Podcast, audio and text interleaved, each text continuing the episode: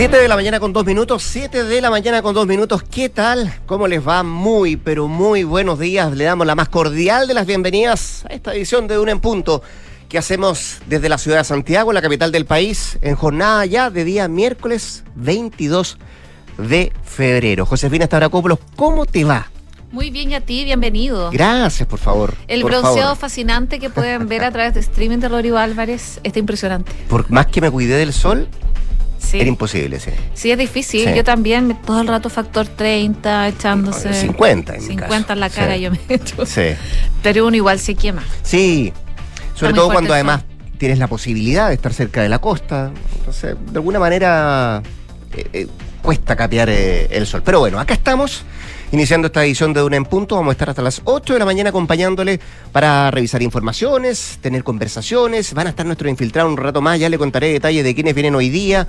eh, y por sobre todo, eh, ver la contingencia y la actualidad informativa de lo que está pasando no solamente en nuestro país, sino que también a nivel, de- a nivel del mundo, con cosas que están sucediendo, muy pendientes de lo que está pasando eh, particularmente en Ucrania. Las declaraciones que hiciera ayer el presidente ruso Vladimir Putin ponen una voz de alerta de qué es lo que podría pasar de aquí en adelante. Bueno, vamos a hablar de eso y más en esta edición de Una en Punto, pero como siempre, primero, ¿qué nos depara el pronóstico del tiempo, José? Calor y más calor. Más calor. ¿Más que ayer?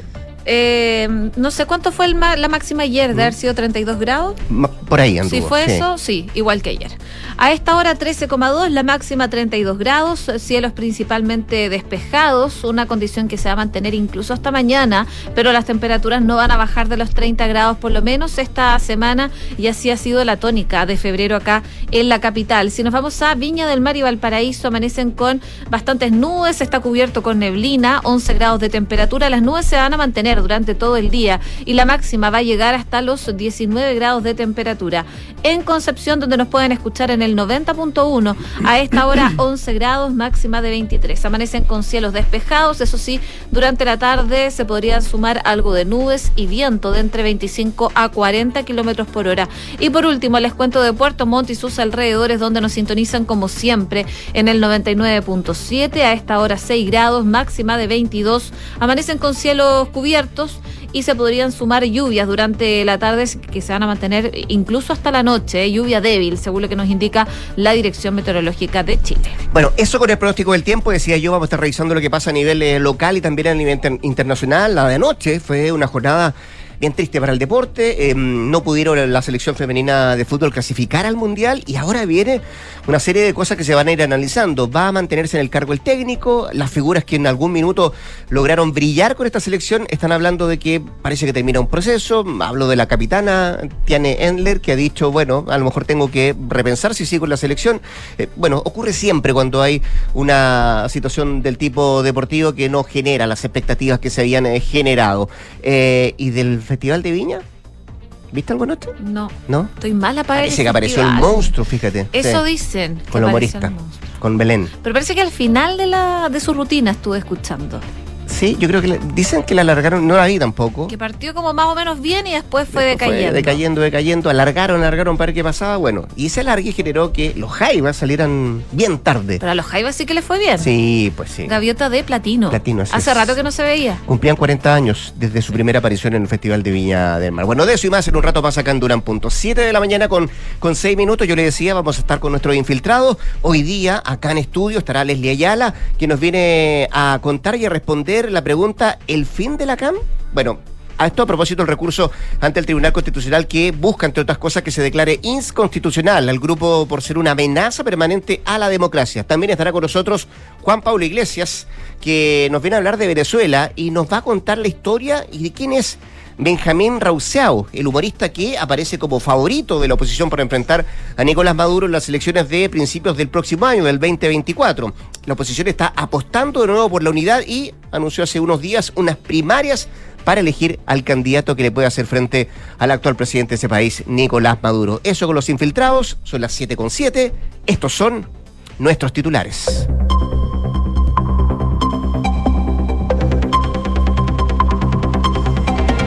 El presidente Gabriel Boric ofreció residencia y nacionalidad chilena a expatriados nicaragüenses. Por mandato del mandatario, la Cancillería e Interior tomarán medidas correspondientes en ayuda a los opositores al régimen de Daniel Ortega en Nicaragua.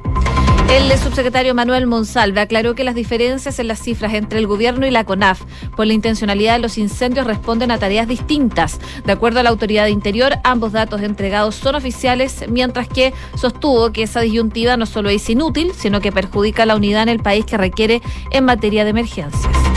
El ministro de Hacienda llamó al sector privado a colaborar en la reconstrucción tras los incendios forestales. Mario Marcel indicó que el mundo empresarial podrá donar especies o construyendo obras como escuelas, las que deberán ser revisadas y aprobadas por el Consejo Asesor que está siendo liderado por Paulina Zaval. La moneda inició las gestiones con los parlamentarios por la votación de este jueves y viernes del estado de excepción. La ministra Ana Lía Uriarte busca asegurar que haya un número mínimo de parlamentarios requeridos para que se pueda votar. El Ministerio de Educación abrió un segundo periodo para postular a la gratuidad y a las becas que se va a extender hasta el 16 de marzo. El titular de la cartera dio inicio al proceso para acceder a estos beneficios para la educación superior 2023 a través del formulario único de acreditación socioeconómica. El Tribunal del Partido de la Gente resolvió expulsar al diputado Gaspar Rivas por infringir los estatutos de la colectividad. El parlamentario va a tener entonces ahora un plazo de cinco días para poder apelar. La ONU va a celebrar una sesión especial sobre la invasión rusa a Ucrania, donde se va a exigir el cese de la hostilidad. La resolución que se apruebe en la Asamblea General no va a tener carácter vinculante, sino más bien va a ser simbólico. Estados Unidos autorizó la extradición a Perú del expresidente Alejandro Toledo. El ex mandatario fue detenido en julio del 2019 por acusaciones de corrupción en su país y se encuentra en prisión domiciliaria. Los fiscales piden una pena de 20 años de cárcel. Y ya lo comentábamos, la Roja Femenina sufrió una lamentable derrota 2 a 1 ante Haití en el repechaje y se quedó sin oportunidades de clasificar al Mundial de Australia y Nueva Zelanda que se va a disputar este 2023. 7 de la mañana con 9 minutos. Me imagino que en mi ausencia fue tema durante todo este verano lo que tiene que ver con los incendios forestales que han afectado gran parte del territorio nacional, con el foco puesto en las regiones de la Araucanía, el Biobío y los lagos, donde está la situación mucho, mucho más preocupante, también en las cercanías de la región del Maule, donde está el foco de preocupación de parte de las autoridades, el despliegue también de los propios ministros de gobierno que han eh, tenido que estar eh, durante gran parte de las últimas eh, semanas en terreno, in situ, mirando y tratando de buscar soluciones y, coordinar un poco la ayuda para las personas afectadas por estos incendios forestales. Y en esa misma, en ese mismo trabajo que se llevó adelante a propósito de las primeras situaciones que se fueron generando en nuestro país, insisto, particularmente en esa parte del territorio, eh, sigue generando más de alguna polémica eh, el concepto de intencionalidad de estos incendios forestales. Em, respecto no solamente a cifras, eh, sino que también a algunos cuestionamientos que se han hecho, a alguna polémica o diferencia de opinión, digámoslo, entre lo que han dicho algunos ministros, lo que piensan, por ejemplo, el sector empresarial también, eh, de las propias forestales, de lo que se ha dicho. Eh, han entrado a taller también las opiniones de los propios gobernadores, de los delegados presidenciales de la zona, em, cuando se ha hablado de la situación de cómo se originan estos incendios forestales, independiente de la investigación de por medio que tenga que llevarse en adelante. Pero ayer eh, se dio un paso más en este mismo tema porque el eh, subsecretario del Interior, Manuel Monsalve, de alguna manera trató de aclarar eh, la diferencia que se ha revelado entre el gobierno y también la Corporación Nacional Forestal respecto a la intencionalidad de estos incendios forestales, asegurando que responden a dos tareas distintas. Una que lleva adelante el gobierno o, los diferentes mecanismos como lo lleva adelante el gobierno y lo que hace la propia Corporación Nacional Forestal. Hablo de esto luego de que las cifras de una y otra entidad no cuadran y muestran bastantes diferencias o varias diferencias respecto a lo que se ha esbozado de una y otra parte. De hecho, las cifras de la unidad de análisis y diagnóstico de la Corporación Nacional Forestal, que es la CONAF, eh, cifra en un 42,2% el origen por un hecho doloso en la Araucanía y en un 37,2% en el Biobío sumando a ambas regiones, alcanzarían algo así como un 41% de origen premeditado. Eh, y estos porcentajes superan con crece la misma causa en el total de los incendios investigados a nivel nacional, que alcanza un 24% según lo que ha detallado en su análisis y también en su estudio que ha hecho la propia Corporación Nacional Forestal. Bueno, este último número fue el que la ministra del Interior, eh, Carolina Toa, dio a conocer el lunes de esta semana para aplacar el debate surgido en torno a si ha habido una mayor intencionalidad o no en el origen de estos mega incendios forestales. Bueno, esto se suma que el comunicado emitido ayer por el gobierno donde se destaca que la información que contiene el CITCO, que es esa entidad dependiente de la CONAF, respecto a la causalidad de los incendios forestales, es de carácter referencial, es lo que dice el escrito, a menos que exista un proceso formal de investigación. Y la causa referencial corresponde a información proporcionada por los primeros reponedores de en base a una estimación de lo ocurrido, es lo que indica el texto eh, emanado desde el Ministerio del Interior. También se agrega que las estadísticas oficiales de este CITCO al 19 de febrero registran 4.708 incendios a nivel nacional. Estos datos incluyen focos tanto de la CONAF como también de empresas, siendo la estimación de causa intencional de un 30% de acuerdo a lo que dice el propio Ministerio del Interior.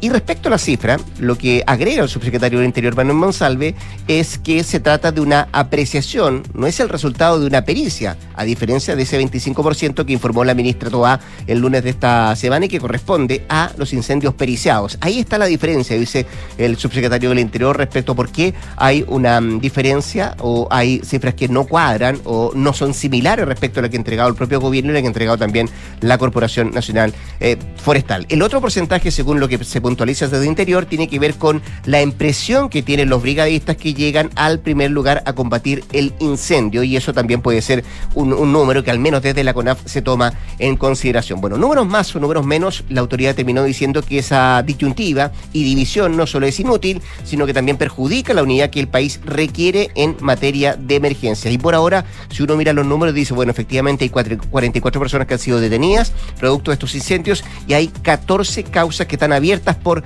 eh, la investigación a propósito de esto, de este mismo tema. Otra cosa en lo que viene después, que tiene que ver con la reconstrucción. Y ahí el gobierno ya, José, alista un trabajo conjunto para los próximos días con los propios empresarios. Así es, tal cual, porque ya se están haciendo reuniones a propósito de eso, una reunión con la Confederación de la Producción y el Comercio, con la CPC y el ministro de Hacienda, y ahí en esa reunión lo que se hizo más que nada fue llamar al sector privado a participar de este proceso de reconstrucción que se viene de ahora en adelante tras los incendios forestales en la zona sur, sobre la instancia en donde participaron eh, el líder de los empresarios, Ricardo Meves, y su gerente general, Fernando Alvear, además del presidente de la Cámara Chilena de la Construcción entre otros, por supuesto, el tema de los incendios forestales estuvo sobre la mesa eh, durante todo el tiempo y también cómo van a participar eh, el sector privado en la reconstrucción, especialmente a través del Fondo Nacional de Reconstrucción. Y dijeron que en los próximos días van a compartir más antecedentes de cómo va a funcionar este mecanismo, pero eh, parte de lo que se detallaba por parte del gobierno es que eh, van a reponer también recursos que los municipios han usado de su presupuesto para cubrir necesidades asociadas a la emergencia por los incendios forestales. Lo que explicaba el ministro de Hacienda, Mario Marcel, en este punto en particular, es que está el compromiso del Ejecutivo en esa materia y dice que van a tener reuniones correspondientes con la Subsecretaría de Desarrollo Regional y también con la Asociación Chilena de Municipalidades para definir la manera en la que van a operar estos, estos gastos correspondientes y quieren dar tranquilidad que esos recursos se van a reponer. Así que dos aristas. Eh, por un lado, eh, lo que se recupera respecto a los fondos que entregan a las municipalidades y por el otro, eh, cómo van a aportar finalmente desde el sector privado para la reconstrucción tras los incendios forestales. 7 de la mañana con 16 minutos. Estás en Duna en Punto. Oye, hablemos por un rato de la relación de Chile con Nicaragua, hablemos un rato de relaciones internacionales, lo digo porque ayer desde la Cancillería chilena se confirmó a través de un comunicado que el presidente Gabriel Boric eh, ofreció residencia y también nacionalidad chilena a expatriados nicaragüenses, principalmente opositores al régimen de Daniel Ortega. ¿Qué dice el texto que emanó desde Cancillería? Bueno, dice que ante la reciente decisión del Estado de Nicaragua de privar de su nacionalidad y derechos políticos a más de 300 personas nicaragüenses identificadas como opositoras políticas al gobierno de Chile, va a arbitrar los medios legales necesarios para ofrecerles la debida protección internacional que les permita residir en el país y también obtener la nacionalidad chilena según las normas constitucionales y también legales que la regulan. Es lo que dice parte del texto del escrito emanado desde eh, Cancillería. Bueno, ahí en ese mismo dossier el gobierno profundiza que la historia de nuestro país nos ha enseñado que la defensa de la democracia y los derechos humanos y la solidaridad internacional entre los pueblos trascienden las coyunturas políticas y forman parte de estándares civilizatorios esenciales para la vida en sociedad. Eh, bueno, lo que se destaca además que estas medidas para llevar adelante este proceso correspondiente a dar esta luz verde al eh, proceso queda en manos de los ministerios de Relaciones Exteriores y también de Interior y Seguridad Pública, todo esto con el fin de implementar esta decisión que ha resuelto el gobierno del presidente Gabriel Boric. Una determinación del gobierno que ocurre luego que a inicios de esta semana, a inicios de esta misma semana, figuras del mundo de los derechos humanos solicitaron a través de una misiva eh, al mandatario ofrecer a los apatriadas eh, nicaragüenses la nacionalidad chilena por gracia. Bueno, el presidente Boric, eh, recordemos, ha sido uno de los pocos, si lo ponemos a nivel de otros gobiernos de la región, que ha condenado abiertamente la acción del régimen de Ortega en Nicaragua. Así es que, mm, bueno, de alguna manera se toma y se adopta esta decisión de parte de la Cancillería chilena, una iniciativa que además, José, se acerca a la que obtuvo o la que tomó el gobierno de Argentina a principios de esta semana, que también anunció estar en condiciones de otorgar la ciudadanía argentina a cualquiera de los nicaragüenses que han sido privados de su nacionalidad por la administración de Daniel Ortega. Eh, esto lo dijo ayer el canciller eh, argentino Santiago Cafiero, eh, en respuesta también a una declaración del escritor nicaragüense y premio Cervantes de literatura Sergio Ramírez, quien había indicado a inicio de semana que si Argentina ofrecía la nacionalidad, él sería argentino. Así que de alguna manera em, va en solución de aquellos em, de, aquellas casi 300 personas que tienen una situación eh, bien compleja en, eh, y fuera del país, por cierto, en Nicaragua, eh, tratar de establecer de alguna manera la posibilidad de que puedan adoptar la nacionalidad chilena y puedan tener también asilo en nuestro, en nuestro país. ¿Le genera algún problema al presidente Boris esto? Bueno, vamos a ver qué es lo que dicen del Partido Comunista, que también a inicios de semana dijeron, bueno, vamos a estudiar bien la situación, qué es lo que está pasando en Nicaragua y vamos, vamos a ver cuál es la opinión que se como colectivo. Estamos hablando de uno de los, partidos que gobierna junto al presidente Gabriel Boric. Oye, ya hablando de noticias eh, de Chile relacionadas al mundo, eh, ayer se dio a conocer que ya entró en vigencia el TPP-11, eh, que comenzó, de hecho, ayer. La Subsecretaría de Relaciones Económicas Internacionales informó ya el viernes pasado que había firmado una carta bilateral o side letters con Nueva Zelanda y esta es la primera firma que se concreta con uno de los tres países que lo habían comprometido, que además son México y Malasia. De acuerdo a lo que señalan desde el gobierno, esta firma deja sin efecto el mecanismo de solución de controversias entre inversionistas y estados contenidos en el CTTP. Em, al respecto, el embajador subrogante de Nueva Zelanda eh, sostuvo que su país acoge cálidamente la adhesión de Chile al Tratado Integral y Progresista de la Asociación Transpacífico y la carta bilateral que han firmado dice a nuestros países para dejar sin efecto este mecanismo obligatorio de solución de controversias entre inversionistas y el Estado. Así que la Cancillería de Chile firma entonces esta primera side letters con Nueva Zelanda en el marco de este TPP-11. Ayer escuchaba cuál va a ser el efecto efectivamente del TPP-11 para la economía chilena y para el bolsillo de los propios chilenos. No hay una, una visión unánime, significa eh, algo positivo desde el punto de vista de que va a mejorar ciertas situaciones, pero no del todo, decían algunos expertos en materia económica. El gobierno por su parte dice, bueno, veamos cómo se van plasmando. El propio ministro Marcel decía, eh, se trata de, de un paso importante, se hace esto a partir del día de hoy y vamos a ver los efectos que podría tener en la economía y particularmente en el bolsillo de los chilenos en los próximos, en los próximos meses. 7 con 21. Estás escuchando Duna en punto. Lo último en el ámbito internacional tiene que ver con lo que está pasando en Europa del Este y a poco de conmemorarse un año del inicio de la invasión de Rusia en Ucrania, hoy la Asamblea General de Naciones Unidas va a abrir una sesión especial que podría alargarse hasta este viernes, dicen, y que probablemente va a enviar un fuerte mensaje a Rusia de que debe sentarse en una mesa de negociaciones. Eso sí, la resolución que aprobó la Asamblea no tiene un carácter vinculante, sino principalmente simbólico, pero los 68 países que ya la apadrinan, subrayan su importancia, ya que se ha convertido en la única instancia de Naciones Unidas donde pueden aprobarse resoluciones, dada la inoperancia del Consejo de Seguridad, donde el derecho de veto de Rusia ha impedido que se apruebe una sola resolución relativa a lo que está pasando ahí, la guerra en Europa del Este. La resolución busca el llamado a un cese de hostilidades que debe ir seguido de unas negociaciones entre las partes, subrayando el papel central de la Carta de las Naciones Unidas, es lo que se pretende eh, que salga de esta asamblea que se inicia hoy día en Naciones Unidas y que se da además horas después que el presidente ruso Vladimir Putin asegurara que nada va a frenar su guerra hasta el final porque considera a Ucrania territorio histórico de Rusia y además anunció la suspensión del último acuerdo para el control de las armas nucleares con Estados Unidos que ambos países mantienen en vigor. Este viernes, le decía yo, se cumple un año de la invasión de Putin a Ucrania. 7 con 22. En Duna en Punto le tomamos el pulso a la economía.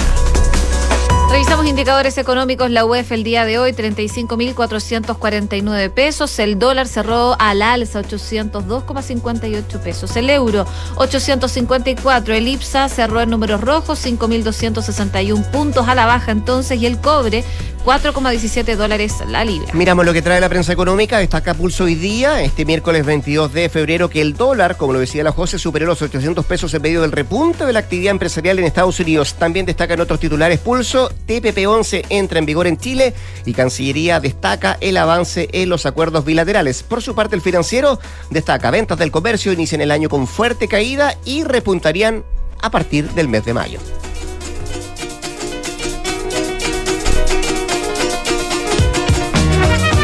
Luego de dos días de música urbana y de un público que se veía bastante más juvenil, en la tercera noche de Festival de Viña eh, reinaron los clásicos. La jornada partió con el mexicano Alejandro Fernández, mientras que en la madrugada siguieron los Jaivas, quienes celebraron junto a la Quinta Vergara, por supuesto, sus 60 años de existencia. Se llevaron tres gaviotas de plata, una de oro y además una de platino por la histórica trayectoria de la banda chilena. Así que buenas noticias para esta banda que cumple 60 años. Se, se notó el cambio generacional ayer en la, en la Quinta Vergara, de los celulares iluminados a mucha pancarta, ¿viste? Es que el público también de, de antes de ayer era, Era bastante era joven, niño, sí, era sí. puros niños.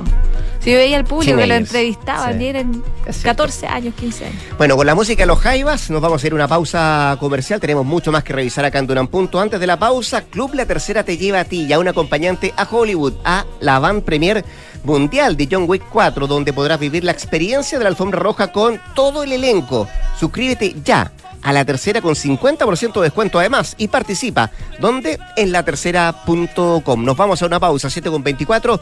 Ya seguimos en Duran Punto por la 89.7.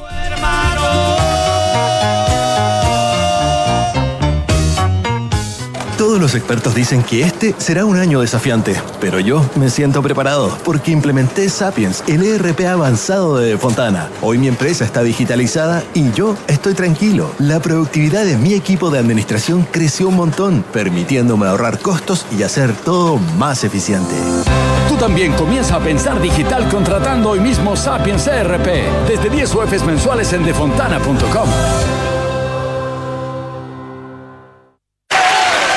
En Scotia te damos un impulso para diversificar tus inversiones a un bajo riesgo. Hasta el 23 de marzo, nuevo fondo Scotia estructurado deuda nominal con una rentabilidad no garantizada de hasta 10,9% al término del fondo, sin monto mínimo de inversión y ventanas de liquidez trimestrales libres de comisión. Encuéntralo solo en Scotia. Infórmese de las características esenciales de la inversión en este fondo mutuo establecido sobre el reglamento interno y. La rentabilidad o ganancia obtenida en el pasado por este fondo no se garantiza en el futuro. Los valores de las cuotas en fondos mutuos son variables. Este fondo no se encuentra garantizado y por su naturaleza estará afecto a condiciones de mercado y por tanto el aporte podría exponerse a pérdidas parciales o totales de capital. Infórmese sobre la garantía de los depósitos en su banco o en cmfchile.cl. Marca registrada de Banco of Nova Scotia utilizada bajo licencia. Qué rico que podamos viajar todos al sur este año. Haber calzado las vacaciones fue una tremenda idea. Sí, con la Javi estamos listos, listos. Oye, ¿y cómo lo van a hacer con el Roque al final? Se queda donde mi mamá. Ah. Con Marcelo contratamos Verisur hace un par de días, así que podemos partir tranquilos. Ah, qué Y buena. la casa queda en buenas manos. Sabemos que quieres estar tranquilo cuando sales de casa. Conoce la alarma Cero Visión de Verisur, capaz de actuar antes que lleguen las fuerzas de seguridad. Calcula online en verisur.cl o llama al 600-385-0003. Activa Verisur, activa tu tranquilidad. Así de rápido funciona el retiro y devolución de tu auto en Salfa Rent. Olvídate de las esperas, realizando tu check-in y devolución online en pocos clics, ganando tiempo para hacer lo que más te gusta. Vive esta nueva experiencia ahorrándote filas y papeleos en toda la red de nuestras sucursales de Arica a Punta Arenas. Por esto y mucho más, somos el mejor rentacar de todo Chile. Salfarrent.cl Esto es Duna en Punto con Rodrigo Álvarez. 7 con 26, seguimos acá al 89.7 haciendo de una en punto. Todo lo que comienza tiene que terminar. Bueno, terminan las vacaciones, comienzan las clases. Hablemos por un ratito de educación. Bueno, ayer el Ministerio de Educación dio inicio al segundo proceso de postulación a la gratuidad y también otros beneficios estudiantiles para la educación superior de este año 2023. Bueno, de las fechas, de los requisitos y cómo postular, queremos conversar con la subsecretaria de Educación Superior, Verónica Figueroa, quien tenemos en la línea telefónica, y saludamos de inmediato, subsecretaria, ¿cómo está usted? Muy buenos días, muchas gracias por atender la llamada a Radio Duna. Hola, ¿qué tal? Muy buenos días. ¿Cómo están? Muchas gracias a ustedes, la verdad, por interesarse por este tema. Claro que no solamente a nosotros nos interesa, sino que también a todos a quienes eh, este año comienzan su carrera en la educación eh, superior, pero también para quienes ya llevan cursado la educación superior subsecretaria, Mm. eh, porque en- entiendo que las postulaciones se extienden ahora hasta el 16 de marzo y es eh, para todos, es decir, quienes están ingresando o ya se encuentran estudiando en la educación superior.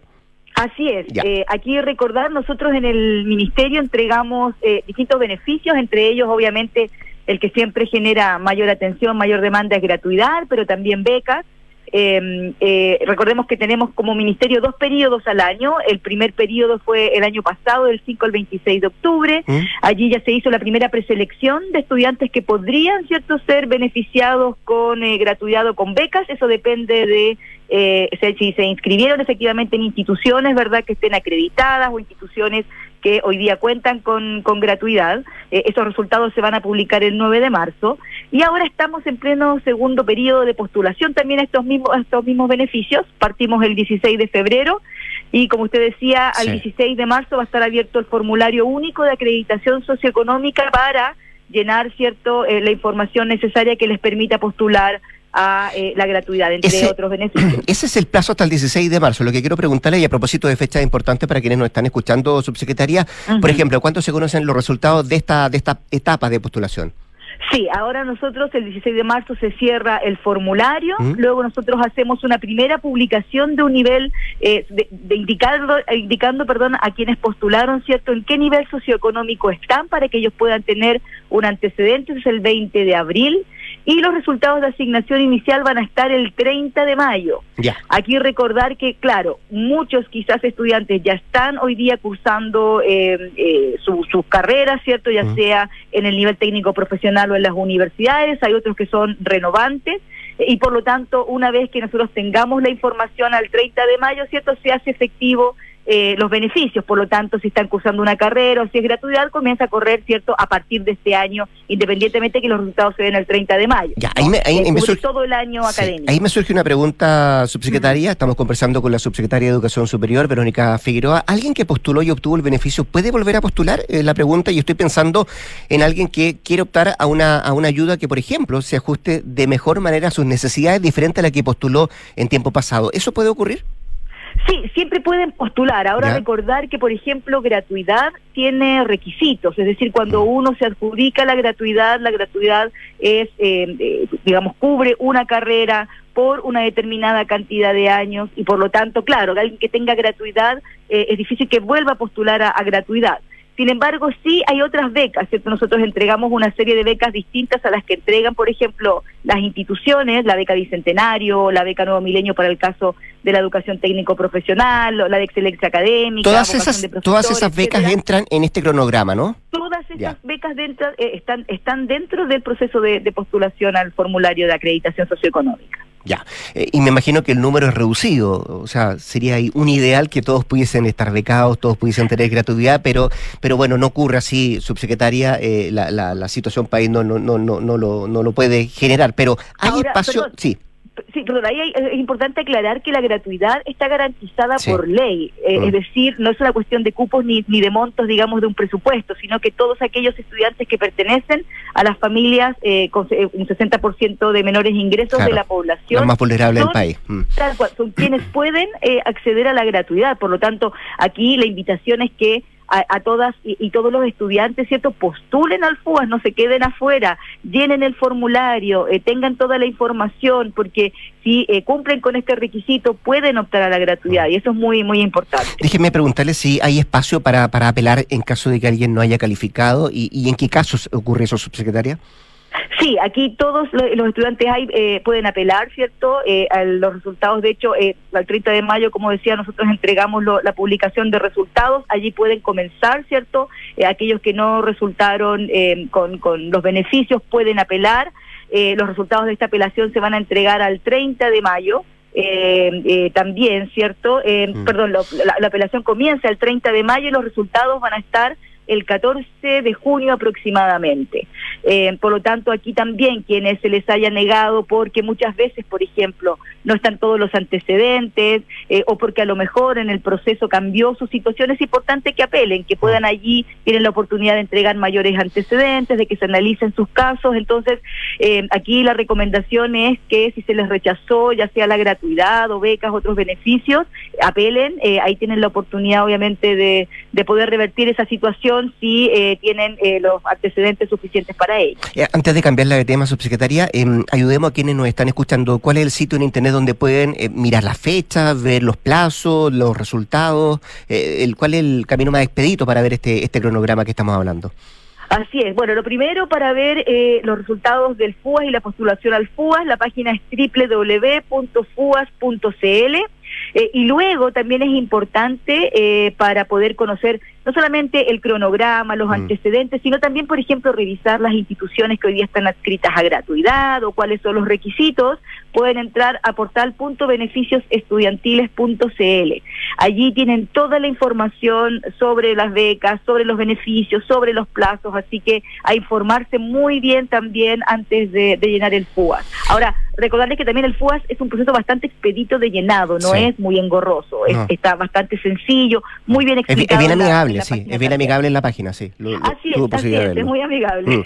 Oiga, subsecretaría, ¿qué expectativa, y aquí la cambio de tema, qué expectativa tiene, tiene usted de este año en materia de educación superior, tomando en cuenta que será eh, el primer año o regreso a clases eh, sin restricciones sanitarias? Básicamente el regreso a lo que muchos querían, el regreso a la obligatoriedad de clases presenciales. Mm. Bueno, la verdad nosotros el año pasado tuvimos un alto porcentaje de asistencia en la educación superior. Recordemos que aquí las instituciones son autónomas y por lo tanto es muy importante que promuevan, ¿cierto?, en sus proyectos educativos, distintas iniciativas, no solamente para las clases presenciales, mm. sino que también este año uno de los focos importantes que vamos a impulsar además de la presencialidad es la salud mental. Eh, ahí hay un tema que es muy, muy relevante porque obviamente uno lo asocia ¿cierto? a las cargas académicas, eh, pero eso tiene que ver también con la situación que está viviendo el país, ¿cierto? La situación no solamente de los incendios y las zonas afectadas, eh, sino también la situación económica. Muchas veces eso hace ¿no? que, se puedan ver a lo mejor ciertos niveles de incertidumbre para las y los estudiantes. Entonces, y, y obviamente que seguimos todavía, aun cuando no hay mascarillas, ¿cierto? Aun cuando estamos en presencialidad, todavía estamos, ¿cierto?, viviendo los, los, los efectos del COVID. Así que mm. aquí a nosotros nos interesa que eh, la educación superior no solamente sea un espacio equitativo, un espacio justo, sino que también sea un espacio donde se puedan desarrollar plenamente las personas. No es solo mm. un proyecto de, digamos, de, ser futuro profesional, sino también eh, de, ser, de, vivir una ciudadanía, ¿no?, eh, en plenitud. Oye, subsecretaria, usted lo dice, bueno, son, son autónomas las instituciones de educación superior para restablecer o para determinar cuáles van a ser los pasos a seguir en materia de de, presencialidad o lo que se estaba haciendo, pero ¿cómo se hace para que ese aprendizaje digital al que mm. estuvieron sometidos los alumnos no se pierda y pueda, por ejemplo, no sé si se puede o no, incluirse en un currículum académico, por ejemplo? Sí, aquí las instituciones fueron muy innovadoras el año pasado en cada uno de los espacios en los que nosotros participamos también, ¿cierto? Desde el Ministerio y como subsecretaría, fueron muy innovadoras en incorporar no solamente no eh, la, digitalización, por decirlo de alguna manera, en los procesos educativos, eh, sino que también fueron bien innovadoras en compartir buenas prácticas. Y sobre todo creo yo también la experiencia no de comprender que esto no se trata de comprimir en un año o en un semestre ciertos conocimientos, competencias que debieron de haber sido adquiridas en un lapso mayor. Eso obviamente es o llama a la innovación pedagógica, eso llama a revisar también las cargas y los currículum, mm. eh, y eso fue algo que se hizo el año pasado, yo diría, con bastante éxito.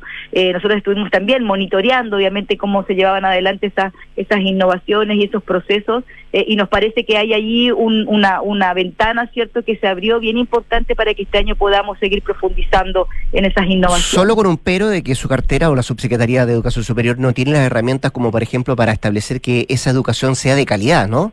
Eh, no, se puede, ¿sí? ¿Se puede regular eso o que, o, que, o que exista la posibilidad de que llegue de la misma manera, por ejemplo, a todos los alumnos?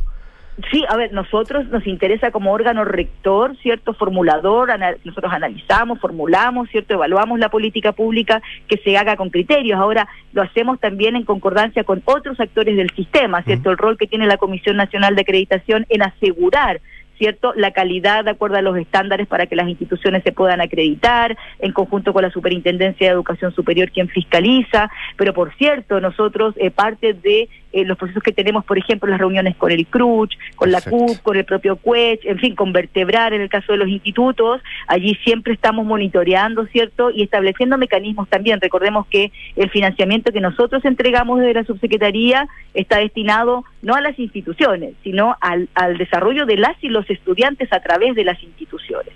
Y somos allí bien, bien eh, mm. responsables también en cómo se asignan esos recursos y en qué se están utilizando también esos recursos. Yo partía preguntándole de su expectativa respecto a este año en la educación superior. Y se lo pregunto y se lo preguntaba porque no sé si usted comparte o no, subsecretaria, la apreciación de algunos rectores que sostienen que los alumnos van a llegar con un déficit muy fuerte en materia de sociabilidad, los que llegan este año, mm. eh, producto mm. justamente de lo que estamos hablando, esta digitalización a la cual fueron expuestos durante los últimos dos años, ¿no? Sí, de todas maneras, eso es algo que hay que estar permanentemente prestando atención. Como decía, ya hay una primera experiencia de lo que fue el 2022, ¿no? Y, las instituciones las encuentran un mejor pie para este 2023, pero es algo que no hay que abandonar. Seguimos en una situación, cierto, de COVID. Eh, hay estudiantes que eh, tuvieron dificultades en sus procesos de aprendizaje de enseñanza media, sobre todo a los que están ingresando nuevamente, o sea, perdón, a los que ingresan, cierto, hoy día a la, educación superior, eh, y por lo tanto, claramente, no, no es solamente el cambio, lo que significa comenzar una vida universitaria con todo lo que implica, ¿cierto? La autonomía, la responsabilidad en este caso porque ya son adultos y adultas, eh, sino también eh, hacerse cargo, ¿cierto? Y lo hacen, de hecho, a través de distintos eh, sistemas de acceso, de nivelación, ¿cierto? en fin, allí las instituciones cuentan con, con espacios de apoyo socioemocional, pero también de apoyo académico. La última, ¿algo especial para las instituciones que están en las zonas donde están los incendios forestales? ¿Alguna petición que le hayan hecho, alguna solicitud? Sí, nosotros desde que comenzaron los incendios hemos estado primero eh, reportando a las instituciones que nos reporten, ¿cierto? En el caso de damnificados eh, o damnificadas, eh, si hubo daños de infraestructura también. aquí aprovecho también de hacer un llamado a las y los estudiantes que se inscriban, ¿cierto? En la ficha del Ministerio de Desarrollo Social para registrarse como damnificados. Nosotros como subsecretaría estamos, ¿cierto? Avanzando en la definición de becas que permitan, que favorezcan, ¿cierto? El apoyo específico a estudiantes de estos territorios. Eh, entonces, que llenen esta ficha, que se registren, eh, porque vamos a tener becas, pero también vamos a tener otros tipos de, de apoyos. Queremos avanzar en flexibilidad académica, que las instituciones puedan, ¿cierto?, eh, de alguna manera favorecer que tengan procesos de evaluación diferenciados, en fin. Eh, entendemos que aquí todo lo que nosotros podamos hacer eh, debe tener una, una mirada integral. Así es. Verónica Figueroa, la subsecretaria de Educación Superior, conversando esta mañana con Radio Duna. Subsecretaria, por su tiempo, sus palabras, muchas gracias, que esté muy bien. ¿eh? Muchas gracias a ustedes, un abrazo. Un abrazo. Siete de la mañana con 40 minutos, vamos a la pausa, conecta la gestión de tu empresa con Sapiens CRP y tu área de gestión de personas con Senda, ambas soluciones de Fontana y su ecosistema de gestión empresarial. Integra todos los procesos de tu compañía en defontana.com. La pausa y al regreso, nuestros infiltrados en Durán Punto, Leslie Ayala y Juan Paulo Iglesias. ¿Hablamos del fin de la CAM? Es la pregunta que responde Ayala. Y por cierto, de cómo se está generando esta unión de la oposición venezolana para las presidenciales del 2024 en ese país. Vamos y volvemos. En Scotia te damos un impulso para diversificar tus inversiones a un bajo riesgo. Hasta el 23 de marzo. Nuevo fondo Scotia estructurado deuda nominal con una rentabilidad no garantizada de hasta 10,9% al término del fondo, sin monto mínimo de inversión y ventanas de liquidez trimestrales libres de comisión. Encuéntralo solo en Scotia. Infórmese de las características esenciales de la inversión en este fondo mutuo establecido en su reglamento interno y scotiabankchile.cl. La rentabilidad o ganancia obtenida en el pasado por este fondo no se garantiza en el futuro. Los valores de las cuotas en fondos mutuos son variables. Este fondo no se encuentra garantizado y por su naturaleza estará afecto a condiciones de mercado y por tanto el aporte podría exponerse a pérdidas parciales o totales de capital. Infórmese sobre la garantía de los depósitos en su banco o en cmfchile.cl. Marca registrada de Banco Scotia licencia. Ah, no sabes el dato que te tengo de Salfarrent. Ya, sí sé, que reservaste con tiempo en Salfarrent para conseguir el mejor auto a un super precio y así, luego de disfrutar del viaje, lo devolvías de forma fácil y te juntabas conmigo a pasarme el dato para que yo también reservara con tiempo. Pero lo que tú no sabes es que yo ya lo hice, po. Buena. Tú también puedes anticiparte reservando tu auto en salfarrent.cl. Por esto y mucho más, somos el mejor rentacar de todo Chile. Qué rico que podamos viajar todos al sur este año. Haber calzado las vacaciones fue una tremenda idea. Sí, con la Javi estamos listos, listos. Oye, ¿y cómo lo van a hacer con el Roque al final? Se queda donde mi mamá. Ah. Con Marcelo contratamos Verisur hace un par de días, así que podemos partir tranquilos. Ah, qué Y buena. la casa queda en buenas manos. Sabemos que quieres estar tranquilo cuando sales de casa. Conoce la alarma Cero Visión de Verisur, capaz de actuar antes que lleguen las fuerzas de seguridad. Calcula online en verisur.cl o llama al 600-385-0003. Activa Verisur, activa tu tranquilidad. A mi edad cualquier examen siempre da un poco de nervios. No sabes cómo serán las noticias, si tendrás un diagnóstico certero o tendrás que repetirlo unas cuantas veces más. Por eso, donde te realizas tus exámenes, no da lo mismo. Somos la unidad de toma de muestras UC, el laboratorio más completo de Chile, con más de 900 tipos de exámenes y más de 40 unidades de tomas de muestra a lo largo del país. Agenda tu examen en ucecristus.cl o llamando al 22 676 7000. Somos UCECristus, somos la católica. Escuchas Duna en punto. Duna 89.7.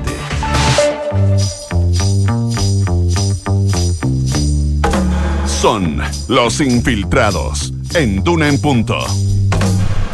7 de la mañana con 42 minutos, momento de saludar a nuestros infiltrados esta jornada de miércoles 22 de febrero. A mi derecha, Leslie Ayala. ¿Cómo te va, Leslie? Muy bien, Tanto gracias. rato.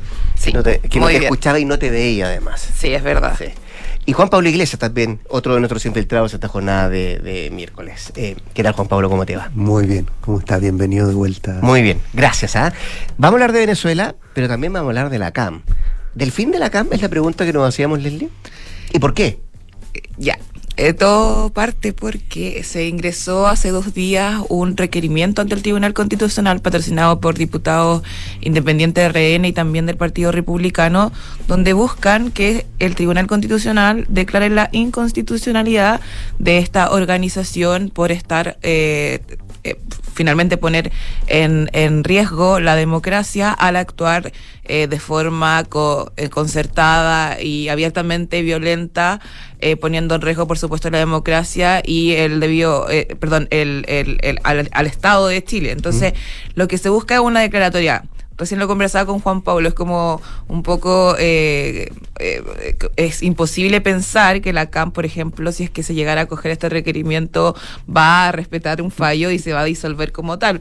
¿Cómo se ordena la disolución de la CAM y cómo se hace perder los derechos políticos a los miembros de su, eh, de su organización, si es una organización que asimismo se ha planteado como una organización clandestina, ¿no? Pero lo que se entiende es que se busca un primer gesto por parte de una institución del Estado para poder justamente, como dicen en el requerimiento, luego accionar de forma más potente con las herramientas que tiene obviamente el debido proceso, como puede ser esta aplicación de la ley eh, de seguridad del Estado u otras que estén en manos obviamente de los organismos que están encargados de perseguir a este grupo.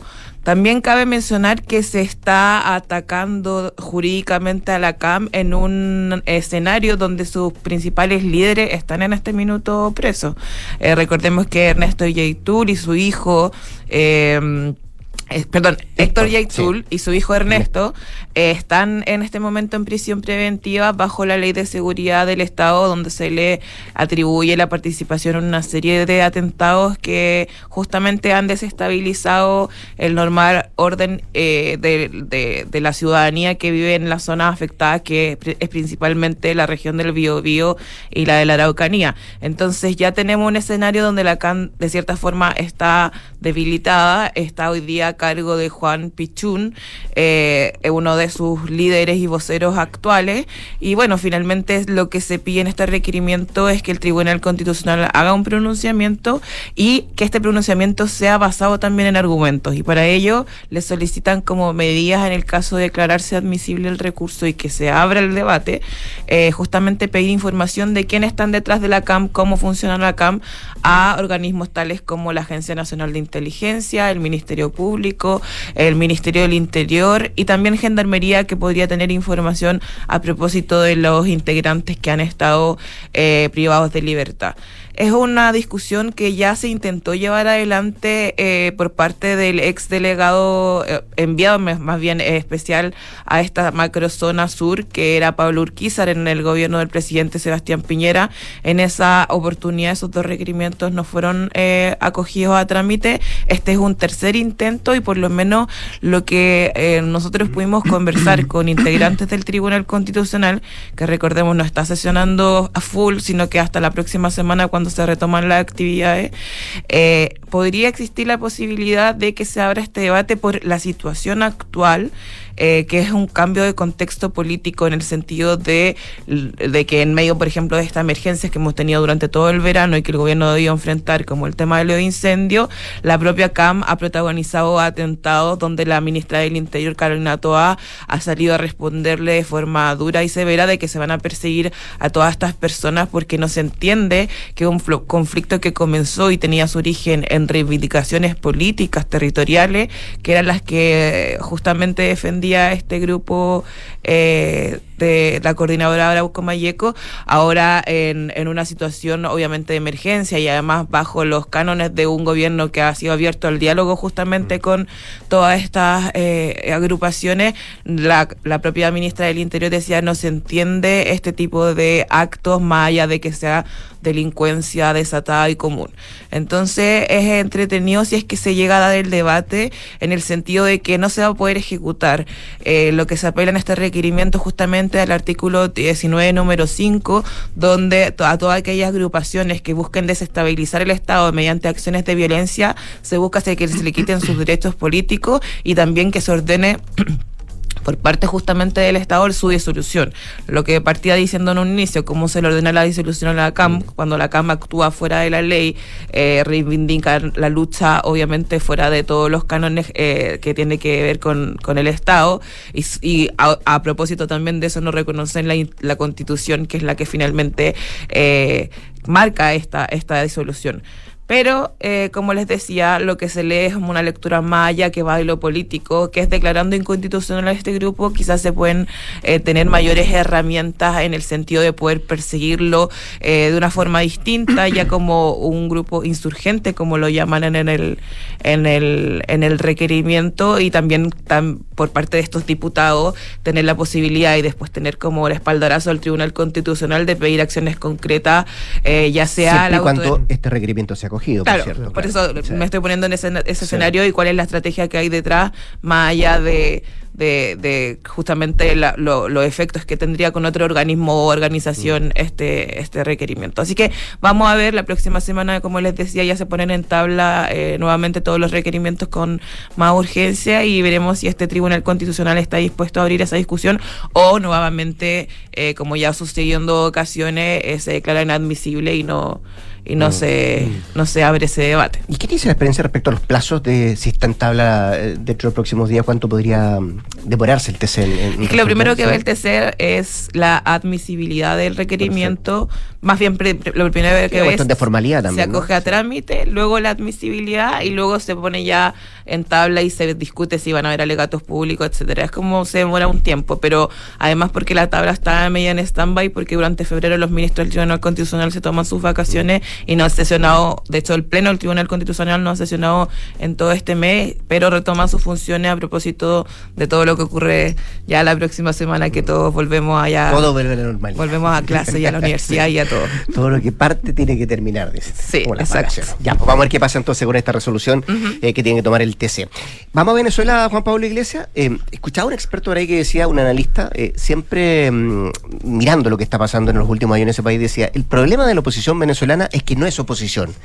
Eh, desde el punto de vista de que carece de unidad, de que generalmente siempre se diluyen eh, cuando están a las puertas de algún proceso eleccionario. Bueno, y estamos a puertas de un proceso, bueno, falta un año, pero a principio del 2024 hay elecciones presidenciales en, en, Venezuela y me imagino que ya se trabaja por parte de la oposición en buscar quién puede hacerle frente a Nicolás Maduro, ¿no? Así es. Eh, el gran problema de la oposición venezolana es precisamente ese, es el, el problema de la unidad, digamos.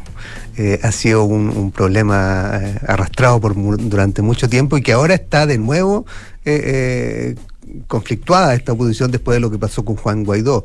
Eh, pero para enfrentar estas eh, elecciones del próximo año, eh, esta plataforma unitaria de la, de la oposición anunció el, el- camino hacia unas primarias que se van a hacer en octubre, falta todavía, pero parten ahora con todo un calendario que se anunció con inscripciones final, cierre de las inscripciones como en mayo, periodo de campaña entre, entre inicios de julio, agosto. Eh, para tratar de buscar eso, precisamente, esa, esa unidad que ha faltado. Eh, y esto eh, para algunos puede ser incluso un saludo a la bandera porque muchos de los candidatos que se han anunciado como eventuales cartas de la oposición y que participarían en estas eh, eh, primarias eh, que está organizando una Comisión Nacional de Primarias que eh, tiene la oposición para armar este proceso, muchos de esos candidatos están inhabilitados por el, por el régimen de- de- de Maduro, por lo tanto hoy día no podrían ser candidatos. Por lo tanto, si eso no cambia, y eso debería cambiar en la mesa de negociaciones que se, que se instaló y que se, eh, llevó, se ha llevado a cabo en México con altos y bajos, digamos, eh, pero si ahí no se logra avanzar en un proceso de normalización eh, política de, de muchas de estas, de estas figuras de la oposición, eh, probablemente esto va a ser otro saludo a la bandera, digamos. En un país donde además hay mucha desconfianza con respecto a la oposición. No sé si, si, si es la misma eh, persona que te referías tú, pero Luis Vicente León, que es uno de los eh, eh, principales encuestadores y analistas venezolanos, citaba hace unos días un, un- un estudio que mostraba que menos del 10%, 9 como y tanto por ciento de los venezolanos cree que puede haber un cambio en Venezuela. O sea, no es, no hay mucha esperanza entre la, en la- entre la población venezolana de que eventualmente se produzca algún cambio político. Eh, pero, y además a eso se suma que Maduro está en una eh, situación bastante. eh, si hay alguien que ganó, por ejemplo, con la guerra de Ucrania, es Maduro, eh, producto de, él, de todo energéticos que generó la guerra y que permitió reactivar o, movilizar la industria petrolera en Venezuela que estaba bastante estancada. Por lo tanto, Maduro está sacando ciertos provechos en parte político de esta, de esta situación dramática en, en Ucrania y por lo tanto su panorama y el panorama político de él es bastante mejor que el de hace un, un par de años atrás, digamos. Eh, así que también hay que tener en cuenta ese escenario. Pero bueno, más allá de eso, eh, parte este proceso eh, de- primarias y lo que aparece hoy día, digamos, recordemos que esto es en octubre, hay mucho camino por recorrer, pero lo que aparece hoy día es que el, favorito en este, en este proceso eh, no es ninguno de estos candidatos inhabilitados, entre los cuales está Marina María Corina Machado, que está es la mejor ubicada de sus candidatos, está Capriles, a quien todos eh, Enrique Capriles, un, un- el- figura de la oposición que ha sido candidato presidencial en el pasado, eh, el propio Juan Guaidó, aunque muy atrás, digamos, apenas un 3% tiene en la encuesta. Pero el que aparece hoy día liderando es eh, alguien que eh, no está dentro de estas eh, eh, eh, establishment del- de, la, de la oposición, sino que es un comediante eh, Un venezolano, outsider, podríamos un outsider, eh, así, así, lo, así lo definen, que es un- una figura que se ha vuelto habitual en todas las elecciones en el mundo, digamos, en el último tiempo, y Venezuela no es la excepción, y él aparece como el eh, que es Benjamín Rauseo, que es un eh, comediante, humorista. eh, Abogado de profesión. Abogado también, claro, que además eh, tiene eh, parques temáticos, tiene una suerte de pequeño, entre comillas, digamos, pequeño im- imperio de, que ha ido creando a partir de, su, de sus trabajos como, como comediante y humorista. Eh, eh, ha dirigido varias películas, algunas de las cuales he actuado en varias películas, algunas de las cuales han sido éxitos históricos en Venezuela, digamos, de público. Y él, Benjamín Rauseo, aparece hoy como el principal, la principal figura de esta, de esta oposición que aspira a, derrotar a, Maduro en las elecciones del próximo año. Eh, muchos lo ven como, como tú decías, como un outsider, como una figura que eventualmente podría capitalizar ese descontento que hay eh, entre la población venezolana por eh, tanto el sistema político en general como por los políticos de la oposición, digamos, que no han logrado en, estos largos años una unidad que les permita enfrentar a, Maduro con, con eficacia. Por lo tanto, Rauseo aparece hoy día como, como una carta eh, probable, eh, como una carta eh, eh, bien posicionada en la encuesta. Eh, su principal rival es María, Marina, María Corina Machado, que está hoy día inhabilitada políticamente, así que volviendo al comienzo, tienen que levantarse esas inhabilidades para que eventualmente pueda ser candidata. Eh, pero pero eh, Rauseo ¿Y su hoy historia, día su como- historia política qué te dice Juan Pablo? Rauseo ha sido un- un- una figura que no ha estado ajeno a la política. Ah, ya. Eh, fue eh, candidato en los primeros años de, del- de la década del, del siglo, digamos, frente a, a Hugo Chávez en la elección del 2002, 2003, por ahí, 2002 creo, si no me equivoco. Eh, le fue mal. eh, tanto así que finalmente no llegó a la, a la- a la elección final, digamos, porque, porque eh, no, le estaba, no le estaba yendo bien en la encuesta y decidió bajarse antes. Muchos han lo han cuestionado por ser una figura que, pese al escenario económico y social y político en Venezuela, le ha ido bien. Le ha ido bien eh, económicamente, alguien que, que ha, eh, que ha prosperado en medio del régimen eh, chavista en Venezuela. Por lo tanto, muchos también lo han cuestionado por eso y por, porque en el fondo eh, ponen en duda, digamos, si efectivamente es una figura de oposición o es un, un caballo, un, caballo Troya, digamos, una suerte de, de, figura que busca dividir o tensionar a la oposición y darle más opción a Maduro.